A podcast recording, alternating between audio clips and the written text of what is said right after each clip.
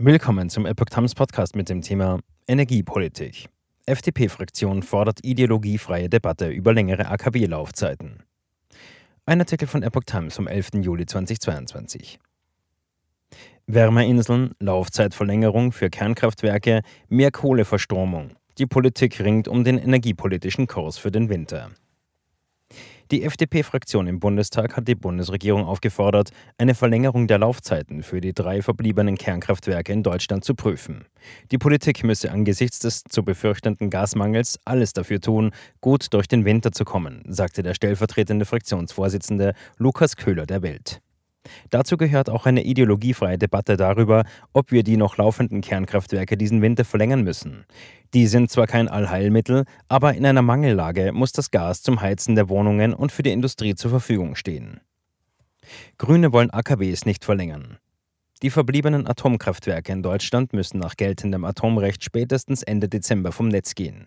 Vor dem Hintergrund der reduzierten Gaslieferungen aus Russland und möglicher Engpässe bei der Versorgung bereitet die Regierung derzeit vor, mehr Kohle zu verstromen. Eine Verlängerung der AKW-Laufzeiten lehnen SPD und Grüne hingegen ab. Bundeswirtschaftsminister Robert Habeck und Umweltministerin Steffi Lemke hatten von längeren AKW-Laufzeiten abgeraten. Einem kleinen Beitrag zur Energieversorgung stünden große wirtschaftliche, rechtliche und sicherheitstechnische Risiken entgegen, hieß es in einem Prüfvermerk der Ministerien. Auch die drei Betreiber lehnen einen Weiterbetrieb ab. Söder kritisiert die Ablehnung der Grünen. Das ist eine rein ideologische Position. Wärmeinseln. Die wirtschaftspolitische Sprecherin der Unionsfraktion, Julia Klöckner, äußerte sich derweil kritisch zum Vorstoß, Wärmeinseln für den Fall eines sehr kalten Winters vorzusehen. Wärmeinseln für Ärmere bereitzustellen, das kann sicher nicht die Lösung sein. Soweit sollten wir es in Deutschland nicht kommen lassen. Keiner sollte in seinen vier Wänden frieren müssen, sagte sie der Rheinischen Post. Der Städte- und Gemeindebund hatte zuvor die Einrichtung von Wärmeräumen, insbesondere für ältere Menschen, ins Spiel gebracht.